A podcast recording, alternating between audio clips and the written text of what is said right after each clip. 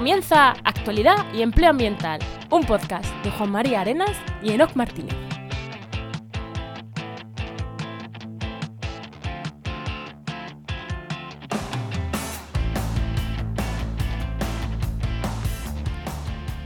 Buenas, soy Juan María Arenas Y aquí Enoc Martínez, y este podcast cuenta con el patrocinio de Oikos MSP.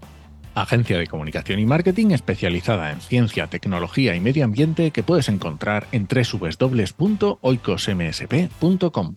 Hoy, en el programa 197 del martes 14 de noviembre de 2023, hablamos sobre. Me he puesto sobre invasoras, pero yo creo que vamos a hablar sobre Vespa velutina. no quería dejar el cliffhanger ahí, hombre. Nada, nada, no. Aquí, que, que no le interese que se vaya. Bueno, Juan, ¿qué has hecho? ¿Qué tal de esta semana? Pues nada, esta semana, pues mira, voy a contar eh, proyectos que nos entran en la agencia, en Oikos MSP, que ya sabéis que ahora el patrocinador mm, es mi agencia. Eh, proyectos que nos entran que, me gustan porque son proyectos como muy cortos en el tiempo. Ahora nos hemos, tenemos que hacer uno eh, final de proyecto, se acaba en 2023 un proyecto, hay que hacer una presentación de resultados de un grupo de investigación súper tocho, es un proyecto europeo, creo que hay siete universidades del mundo ahí Ujú. metidas y eh, acaban, ahora acaba una parte del proyecto ahora y tienen que hacer unos vídeos resumen de siete líneas de trabajo y tal. Y es como, oye, ¿nos preparáis siete vídeos de un minuto para el cierre del proyecto, proyectarlos? Y es como, vale, ¿para cuándo? Eh, Para mañana. tre- 30 de noviembre. Es como, vamos, vamos, va- eh, est- estamos a 20 y tantos de octubre, 39, ¿no? Sí, sí, pero no, nos ponemos a trabajar ya. No, espera que le ordene el visto bueno. O sea, eh, 8 de noviembre, que es el día que estamos grabando, por fin hemos podido arrancar el proyecto y tenemos que tenerlo para el 30. Y dices tú, eh, bueno, Sin prisas que vamos. Claro, es como. Bueno, sí, nos dará tiempo. No, pero guay, guay. Eso es que confían en el trabajo, ¿no? Y que una universidad te escriba, oye, necesitamos esto casi urgente, tal. Eso está Pues guay. mola. Eso está guay. Eso, Eso está mola, guay, sí, que sí, ya sí. van confiando en el trabajo que hacemos. ¿Y tú qué tal? Pues nada, hablando con nuevos podcasters, a ver si se vienen a Podcastidad, que es muy probable. No voy a decir nada para no gafarlo, pero oye, igual sí. luego, ¿conozco yo alguno? Eh, no lo sé, eh, igual sí. No, no lo sé, no lo sé. Venga, pues luego ya, luego ya en privado me lo dices. Venga, vale, luego te lo cuento. Venga, Bueno, vamos con el invitado. venga, vamos con el invitado.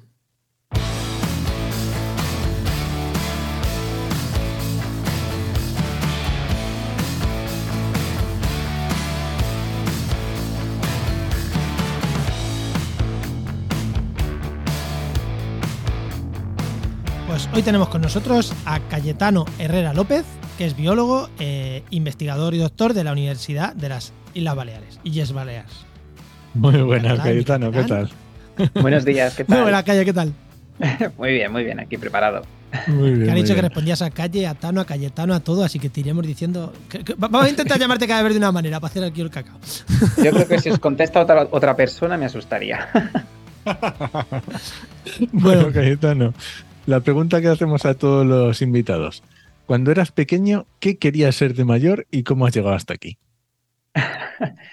Pues eh, sonará muy redundante y seguro. Pero bueno, al final eh, me he criado, en- he tenido la suerte de tanto mi familia como todos mis abuelos provienen de pueblos así muy recóndidos, tanto de la península como de las islas.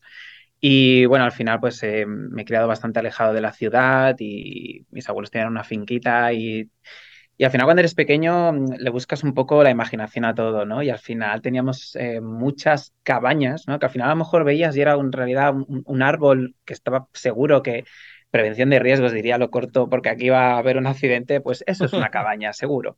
Y otro, pues había una piedra que seguramente estaba ya a punto de también desplomarse de cara al precipicio, esto es otra cabaña para adelante.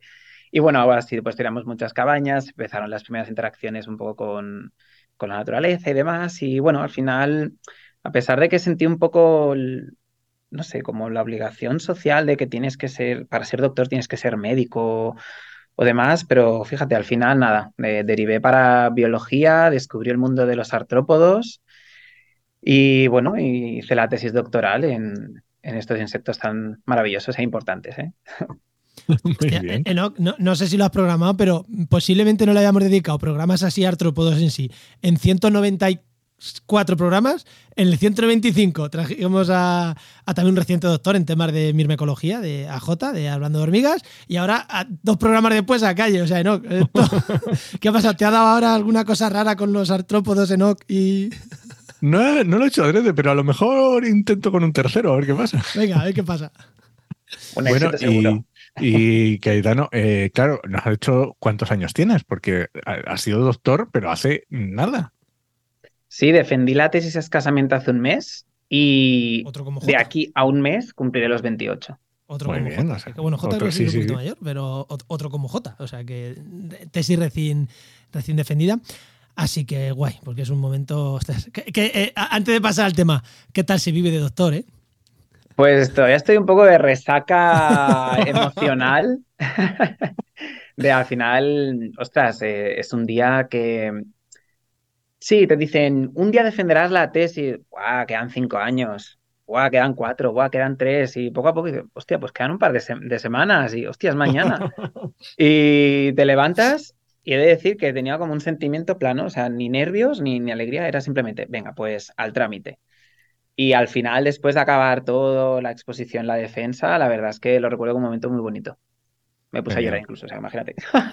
Hombre, es toda la presión y toda la emoción. Pero, pero No, ahí a que- flor de piel. hostia, lo cuenta con una sonrisa. Eh, muchos que hemos hecho tesis, el- al principio lo coges con ilusión, luego cuando dices, todavía me quedan tres años, ya empieza, la cosa empieza a ser peor. Es verdad que cuando terminas ya lo recuerdas, yo recuerdo también la tesis súper feliz. Pero hostia, pero hay momentos malos, ¿eh? También, también Sí, eh, sí, sí, claro, todo, todo al final es una ruta, tanto tiempo, tienes tus subidas y bajadas. De decir que para el día de la defensa, eh, confesar que mm, busqué opiniones, gente que había defendido recientemente, consejos que me podían dar para que, pues esto, ¿no? Que los nervios no te superen, que puedas llevarlo lo mejor posible. Y al final, cada uno tenía un poco su versión a, a su estilo, pero el mensaje era, eh, el que más sabe de ese tema eres tú. Eh, simplemente te van a, van a intentar que demuestres que, que conoces el tema, que lo dominas y, y a disfrutarlo. Y así lo intenté y así fue. Entonces, en este caso sí que recuerdo muy, como muy bonito el- la defensa. Muy bien. Guay, guay, guay. Va- Vamos al tema, ¿no? Venga, vamos allá.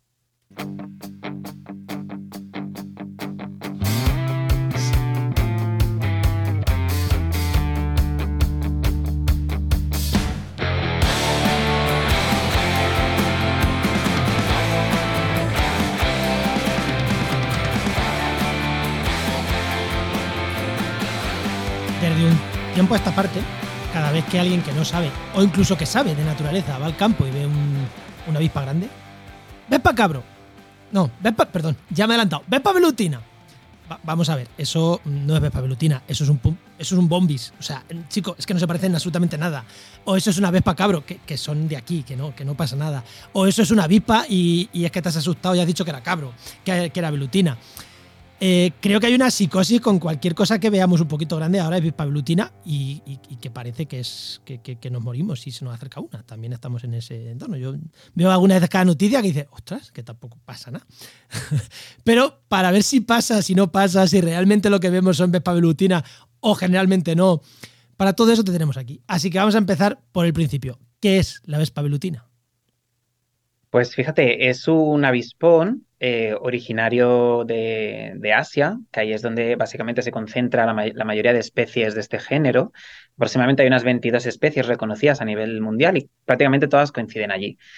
Luego, como comentas, pues estas especies sí que tienen una distribución más euroasiática. Pero en este, con- en este caso concreto, el avispón asiático, pues eh, justo, ¿no? Es eh, un avispón que, pues con mala suerte, eh, llegó a Europa en el 2004 y bueno, al final tiene un papel en su zona nativa pues de controlador de plagas, ¿no? Como al final, o controlando otras poblaciones de insectos. Al final se trata de un recolector oportunista, por ejemplo, vi- visita flores y demás, pero sobre todo también es un depredador generalista de insectos, que es lo que emplea sobre todo para la puesta y el desarrollo de las larvas dentro del nido para obtener nuevos adultos. Los adultos principalmente son pues, sí, vegetarianos, ¿no? Rollo, se alimentan únicamente pues, de azúcares y... y Florícolas. otros, eh, Lo- que entendemos exacto. por un- una, más Sí, una un- abeja un- que una avispa.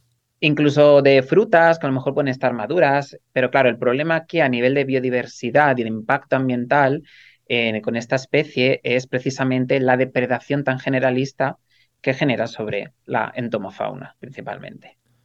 Vale, Vale, vale. O sea que el problema de esta vespa, de esta avispa, de este, de este avispón, no es tanto mm, que con los humanos, sino que el problema es que que tiene efecto sobre el ecosistema, o sea, que, se come mucha, mucha otra fauna. Ese es el principal problema.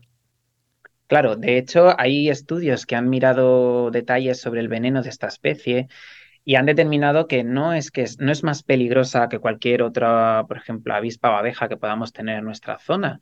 Simplemente las recomendaciones son las típicas, que cuando se trata de un niño pequeño, una persona mayor o una, por ejemplo, una persona que ha desarrollado ya una alergia a este tipo de, de picaduras, sí que hay que tener una especial atención y cuidado por si hay un caso de picadura. Pero no es más peligrosa que eh, cualquier otra especie que podamos tener aquí. El impacto real, catalogado como invasora, es sobre, por ejemplo, la apicultura o, eh, en este caso, los polinizadores que podemos tener.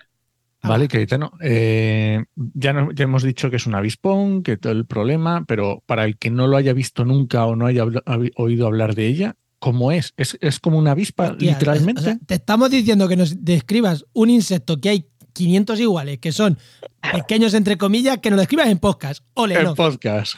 Bueno, vamos, vamos a intentarlo.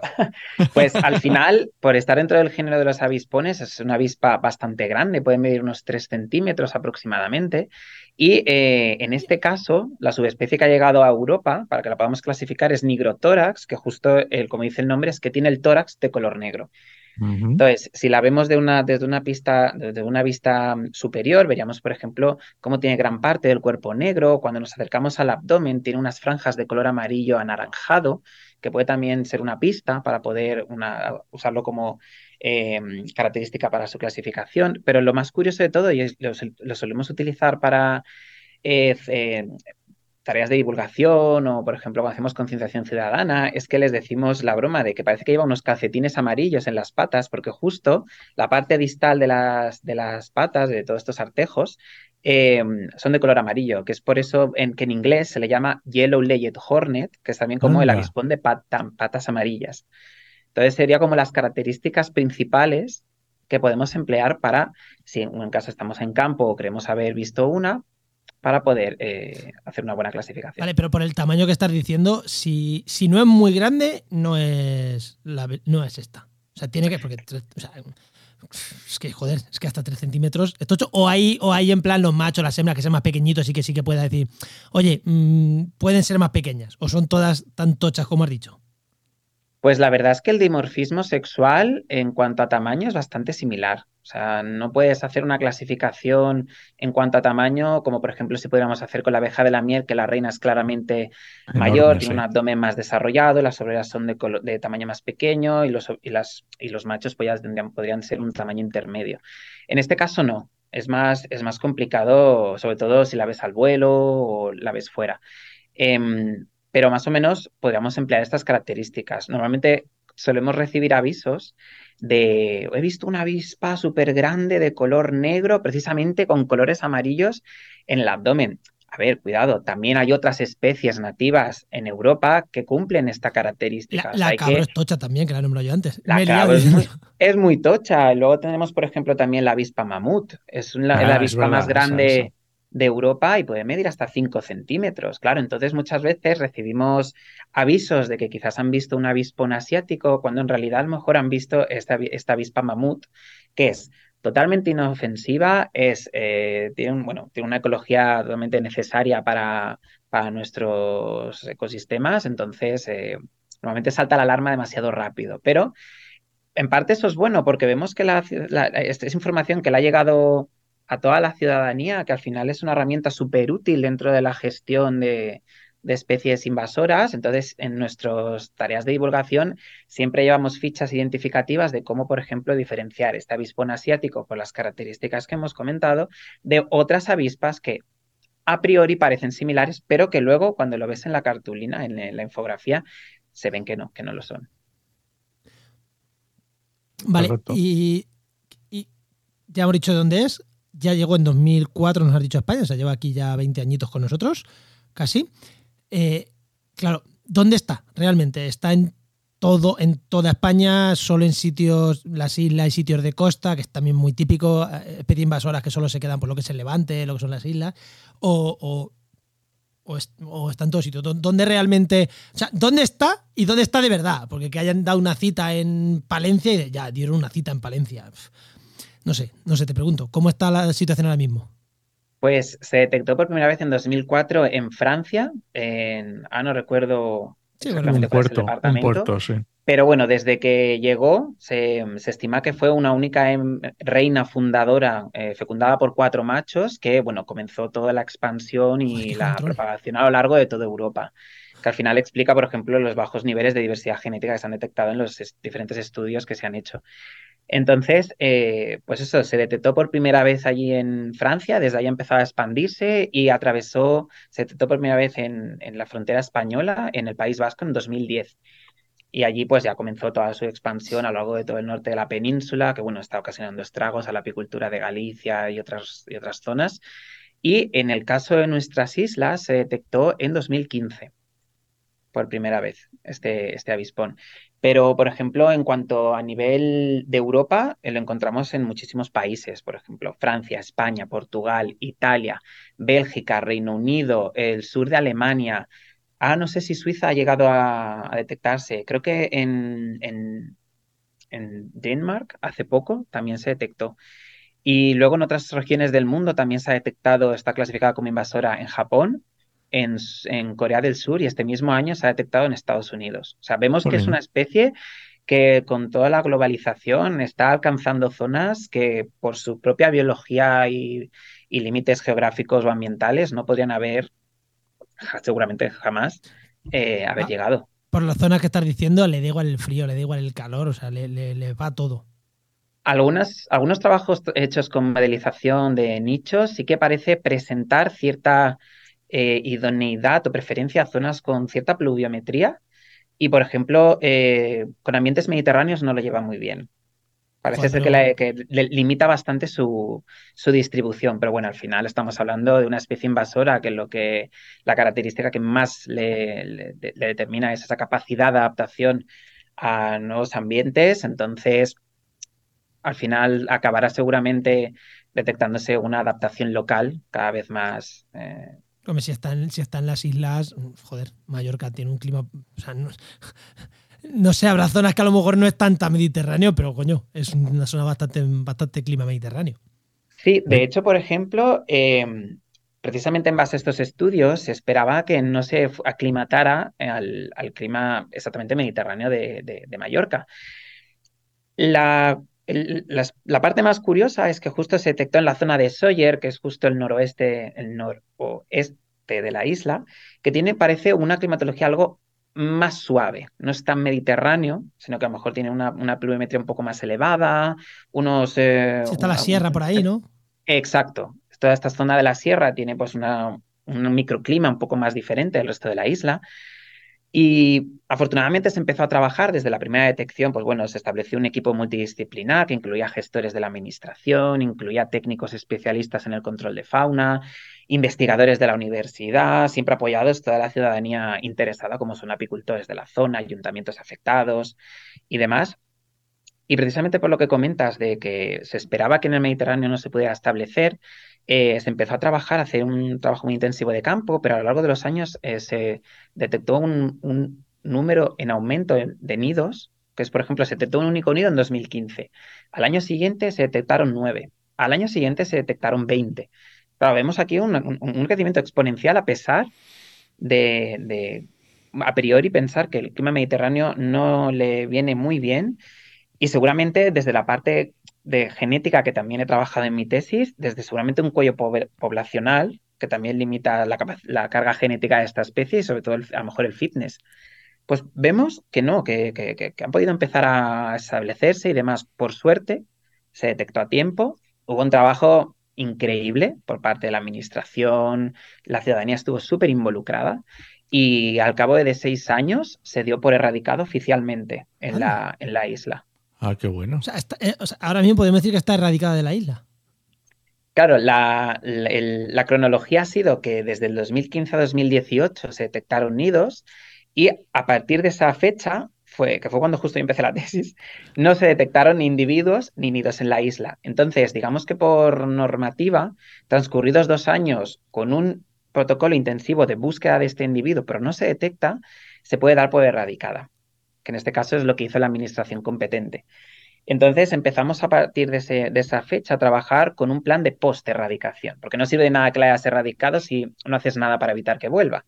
Entonces, a partir de ahí empezamos a trabajar con todo un protocolo de post-erradicación. Y casualmente al año siguiente, en 2021, se detectó un nuevo nido en la isla que rápidamente se, se detectó, se eliminó, se trajo a la universidad y en base a análisis genéticos en cuestión de gestión fue muy interesante porque pudimos determinar que eran dos entradas independientes en la isla. Por tanto, podemos concluir que ese nido en 2021 no es un nido remanente de la primera invasión y que, por tanto, las tareas de gestión que se han implementado son eficaces. Menos mal que no eran cotorras. Si llegan a ser cotorras, no erradicas el nido, vamos, te, te a los animalistas ahí encima diciendo, no, puedes matar animales. Aquí menos mal que eran insectos. ¿eh? No me meteré en ese fregado. nosotros sí, nosotros no. Ya nos metemos nosotros. No te preocupes. Oye, claro, me, hacía mucha. Eh, justamente esto que estabas diciendo del tema genético me, me, daba curiosidad por el hecho justo de que, claro, eh, estaba tan eh, eh, tan determinado cuando entró en Francia, que a lo mejor también su primera entrada en Baleares también está genéticamente muy clara.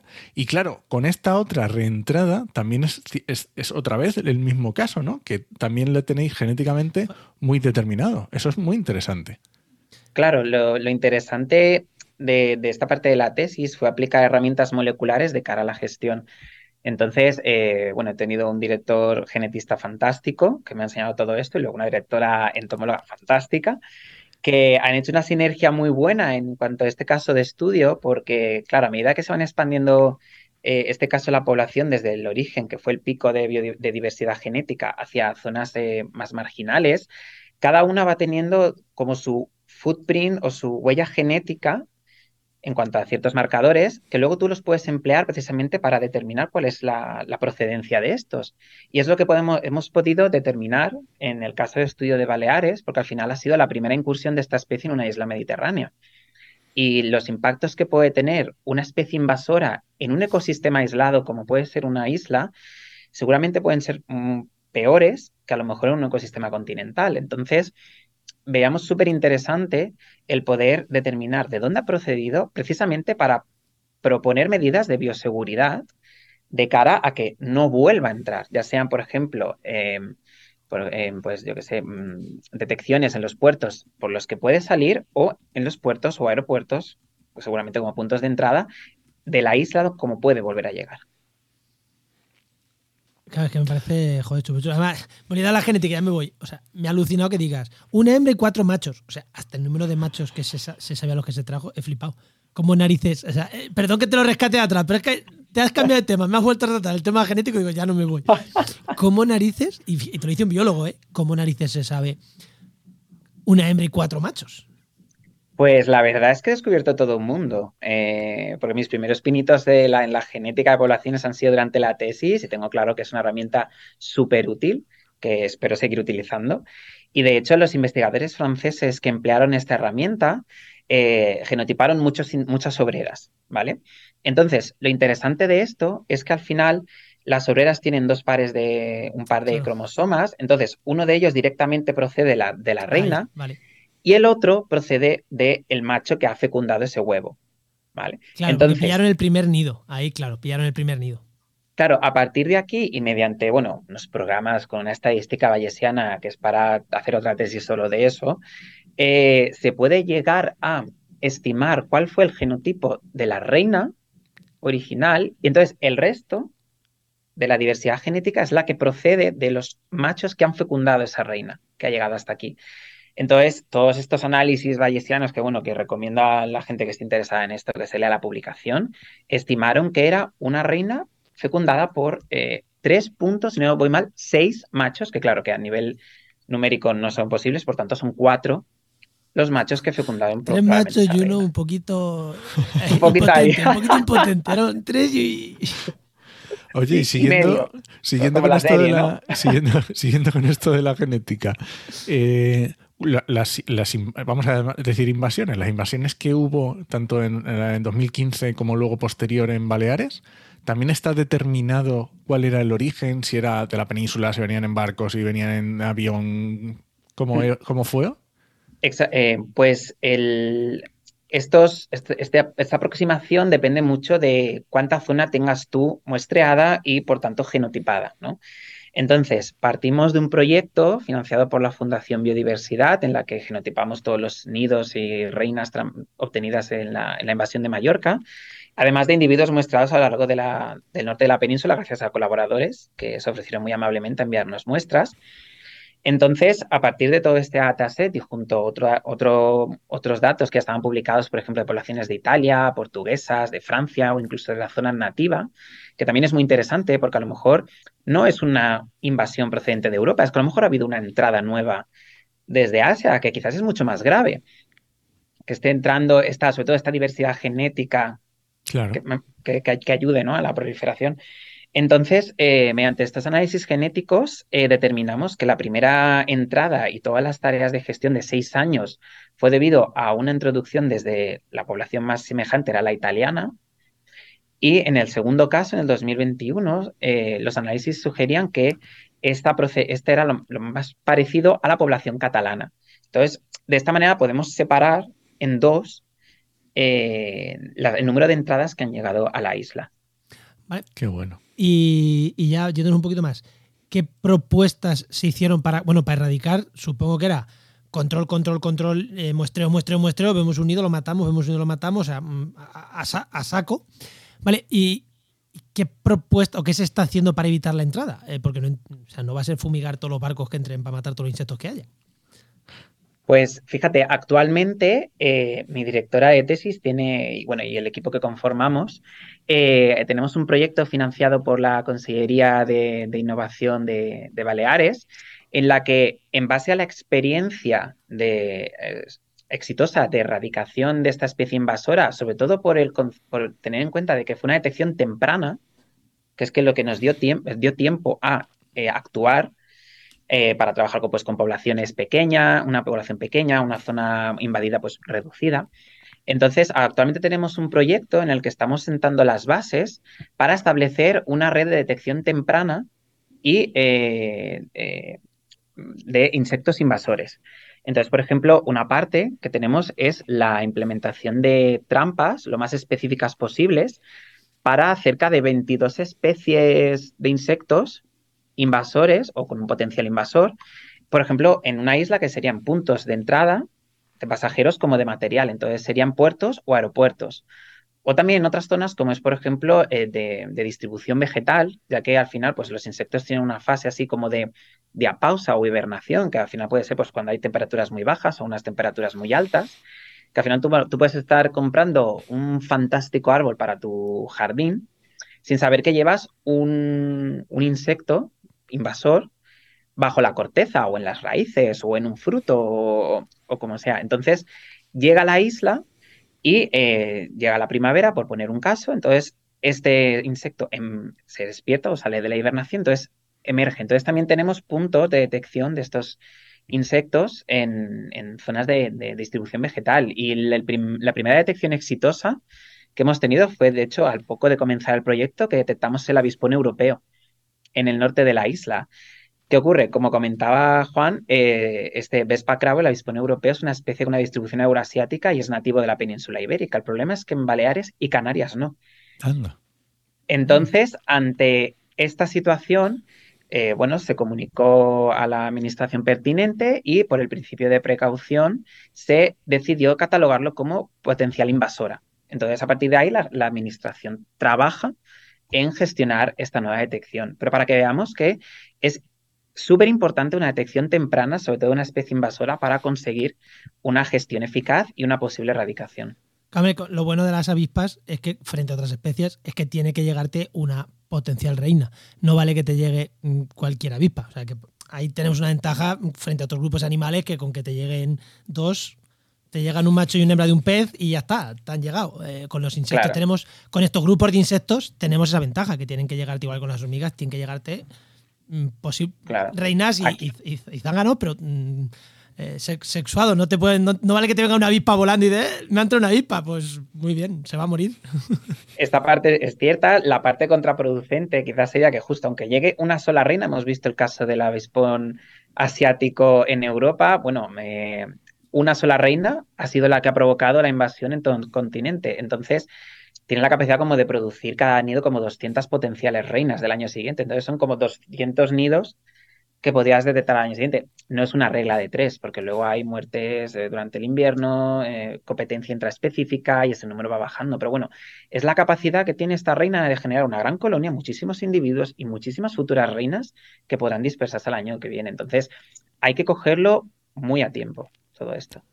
Oye, Cayetano, eh, cuando estabas explicando el tema este del, nuevo proyecto de detección, eh, ¿has hablado algo de eh, detección automática? ¿Me ha parecido? ¿O cómo, cómo, hacéis, cómo hacéis para detectar? ¿Cómo hacéis para clasificar? ¿Cómo hacéis para montar un protocolo de detección temprana mm, de ese estilo? En este caso, pues en cada punto de muestreo tenemos dispuestas, pues no son aproximadamente como 16 tipos de trampas diferentes, cada uno con su, con su atrayente, ya sea una feromona sexual, una feromona de agregación, lo más específica posible de, la especie target. Y cada dos semanas, o según el ciclo biológico, vamos a revisar esas trampas. Actualmente es bastante rudimentario, pero como hemos visto con la detección del avispón europeo, eficaz. Sí que es cierto que, por ejemplo, una parte de mi tesis eh, se basó en la colaboración con una empresa privada para el desarrollo de un sistema autónomo de detección de, este, de esta especie invasora. Y lo que hicimos fue desarrollar un sensor óptico que, así a grosso modo, sería que eh, cada vez que pasa un insecto entre su, su, base de identificación, porque lo que registra es el vuelo, es capaz de clasificarte la especie sin necesidad de que tú tengas que desplazarte al campo cada dos semanas. Entonces, es una manera o una propuesta que se ha aplicado en otros grupos taxonómicos, como por ejemplo el eh, tema de paisajes sonoros, se ha utilizado en, mucho en aves, en anfibios, y pues nosotros intentamos aprovecharlo para eh, la gestión a lo mejor de esta especie invasora, el avispón asiático. Y súper super guay, ¿eh? ¿Funcionó bien? Sí, la verdad es que tuvimos una tasa de clasificación muy guay. Tres de cada cuatro la detectaba, la clasificaba correctamente. No quita que si hay una detección positiva, recomendamos el hacer una inspección visual. Sí, pero eh, fallaron. Ya te digo yo que un becario empezando su tesis falla más, ¿eh? Al principio. Sobre todo al vuelo. Al vuelo, un becario empezando falla más que la máquina. Pues sí, creo que fue una parte súper interesante, así como de innovación tecnológica, poder colaborar con una empresa de codo con codo, fue algo, bueno, una experiencia recomendable. Muy bien.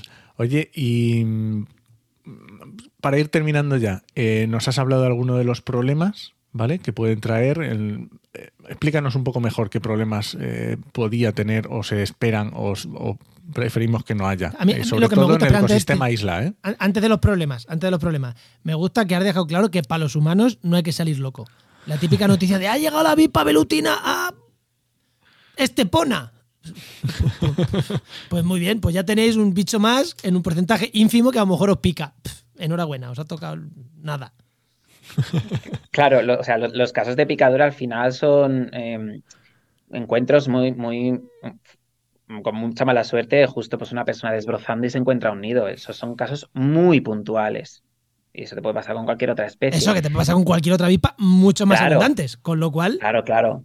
Aquí el impacto negativo de esta especie es lo que estábamos comentando, que al ser un depredador generalista, al final tiene eh, continuamente va cazando eh, muchos insectos y que eh, todos estos insectos son potenciales o polinizadores o eh, generan otro recurso ecosistémico como es por ejemplo pues el reciclaje de nutrientes, ¿no?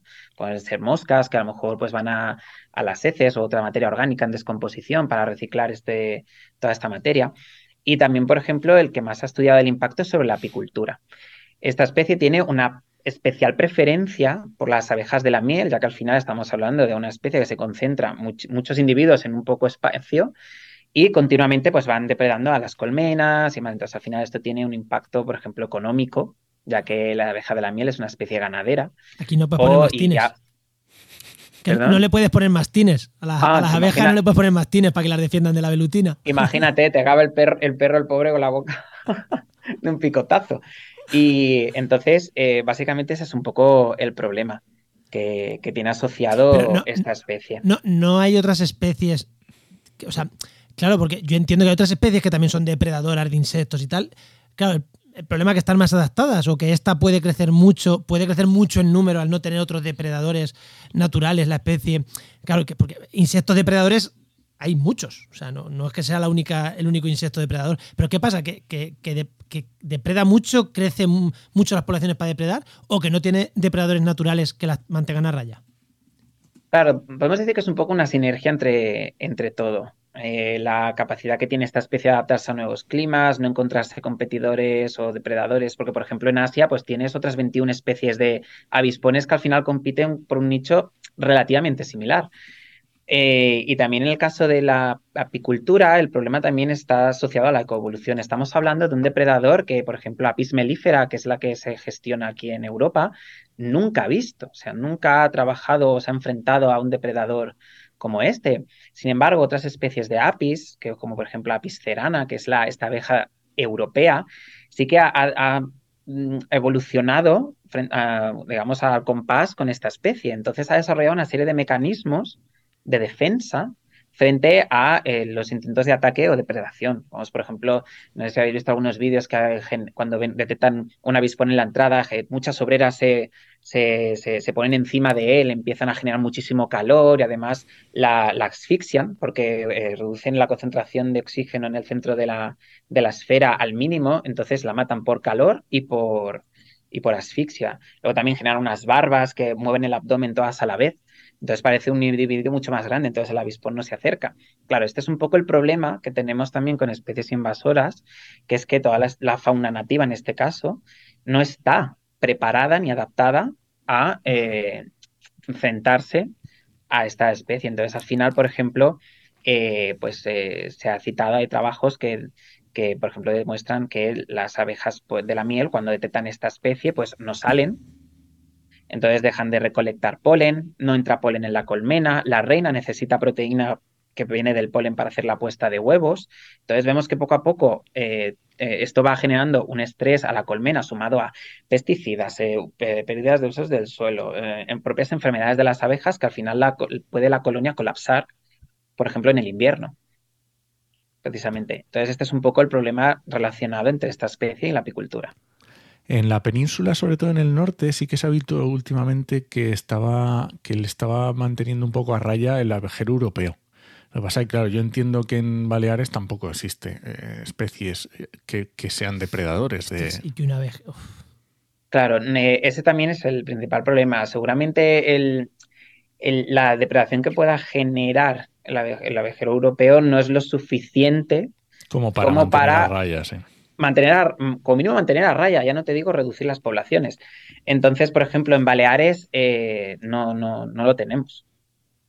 Creo que hay una especie de abejaruco que eh, pasa un tiempo muy breve en, unas colonias que tienen en el norte, pero como paso migratorio, no, no, no está establecido en la isla. Entonces, claro, súmalo que tampoco tienes el avispón europeo, que quizás podría ser un competidor, que la bibliografía cita que no, que sí. Entonces, eh, claro, tienes un caldo idóneo, por ejemplo, para que esta especie pueda llegar a establecerse. Pues nada, yo creo que creo que le hemos dado un repaso, ¿no? ¿Qué? Me decías tú antes de empezar el programa, ¿nos dará el tema? Digo, sí, nos da, sí. Después de cinco años, más me vale, me, quitan otra vez. Sí, cuando preparamos el programa, preparamos preguntas y muchas veces, ¿preparamos más o con esto tenemos? Digo, tiramos, tiramos, seguro. bueno, pues, Enoch, momento spam, ¿no? Venga, momentos pan, Cayetano, cuéntanos lo que quieras, no sé. Lo que tú quieras, lo que tú quieras. Tienes un perfil de redes pues sociales, yo qué sé, cualquier cosa. Nada, eh, de, redes sociales, por ejemplo, eh, profesionalmente tengo el Twitter, si alguien está interesado. Y bueno, mi, línea de investigación se centra en entomología aplicada desde una multidisciplinaridad de, de estrategias. Entonces, eh, nada, animar a mucha gente a que se lance al estudio de los insectos, que seguro que en algún momento Juan y Enoch les darán una entrevista. Dentro de dos programas, seguro. Exacto. Llevo una marcha Enoch últimamente. Y que, bueno, que a pesar de los bajos, de los altibajos que pueda tener la tesis, puede ser un momento muy bonito. Entonces, eh, animar a la gente que está en, pleno trámite, que, todo mi ánimo.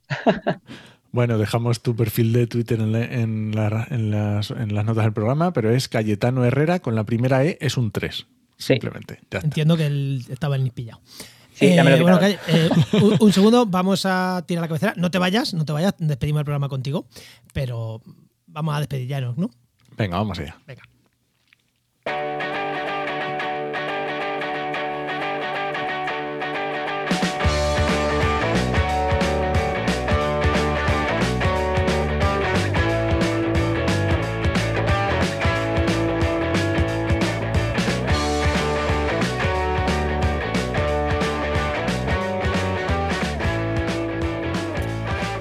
Bueno, no, nos vamos. Nos vamos, pero antes recomendaciones. Entonces, Cayetano, aquí vamos a recomendar, yo voy a recomendar un podcast, Juan no sé qué va a recomendar, y tú vete pensando qué vas a recomendar. Te dejamos que recomiendes lo que quieras. Un podcast, un canal de YouTube, un libro, un lo que quieras, lo que te dé la gana, ¿vale? Así que vete pensando. Tienes un rato más que yo para pensar, porque yo tampoco traigo nada pensado, imagínate. Bueno, mi recomendación de podcast va a ser un podcast en inglés sobre temas de audio, que estoy ahí dándole a tope, y se llama 20,000 Hertz, de hercios, ¿no? De, 2000 hercios, ¿vale? 20,000 Hertz. Ahí para los frikis, ahí está muy chulo. Y, yo parezco nuevo. Yo sí me sé que tengo que recomendar algo y siempre me lo pienso digo, esto me recomendar. Y se, me ha ido. Así que, calle, si tienes tú algo que recomendar, así rápido, y tanto pienso yo, venga. Pues lo que quizás voy recomendar es un libro que de hecho tuvimos la oportunidad de invitar a su, a su autor a un festival de insectos que hicimos en generado desde la universidad, que es de José Carlos Sotero, La vida secreta de los insectos. Creo que es una manera bueno, increíble de divulgar lo fundamentales que son para el ecosistema. Entonces, si alguien se anima, pues lo dejamos en las notas del programa. no, es la primera vez que lo escucho eh, mencionar. No, yo tampoco. Vea, voy a recomendar. Creo que el podcast este ya lo hemos recomendado muchas veces, pero como yo tiro a mi casa, tiro a. Aparte de biólogo, me dedico al marketing. Voy a recomendar un, podcast, ¿no? Que tú lo escuchas, un podcast en las redes sociales de Marketing Paradise. Que ah, son. Que el podcast está muy chulo. y cualquier persona que esté entrando en el mundo del marketing es un, es un podcast que no es duro. O sea, lo puede escuchar. Eh, enseñan mucho. El podcast de Marketing Paradise es la empresa, es una agencia de marketing. Y es un poco para todos los niveles, que luego escucho otros programas que ellos son más de emprendimiento, de gestión empresarial, que son, hostias, que son más duretes. Pero este, bueno, tú que lo escuchas, es bastante, no sé, ¿lo escuchabas? Sí, sí, lo sigo escuchando, lo sigo escuchando. Es, fácil de, fácil de escuchar. y hablan de todo temas de marketing hablan de todo, desde gestión de redes sociales, de marca, de un poco de todo, y está bastante bien. Pues muy bien, pues oye, pues genial. Pues muchas gracias Cayetano por la charla y por la recomendación. Venga, vamos a despedirnos de la gente y luego ya nos, pedimos, nos despedimos ya en privado de Cayetano. Adiós, muchas gracias. Muchísimas gracias, Calle, muchísimas, muchísimas gracias. Este podcast pertenece a la red de podcast Podcastidae, la red de podcast de ciencia, medio ambiente y naturaleza. Y muchísimas gracias por compartir el programa, muchísimas gracias por los comentarios en redes sociales, por el canal de Telegram este que tenemos del podcast que nos veis diciendo, ay, me ha gustado el podcast o el invitado de hoy no me gusta mucho. Eh, bueno, pues ahí lo, ahí lo tenéis, el canal. Quien quiera entrar puede entrar al, a Telegram de Actualidad Ambiental. Y nada, te esperamos en el siguiente programa de Actualidad y Empleo Ambiental. Nos escuchamos. Adiós.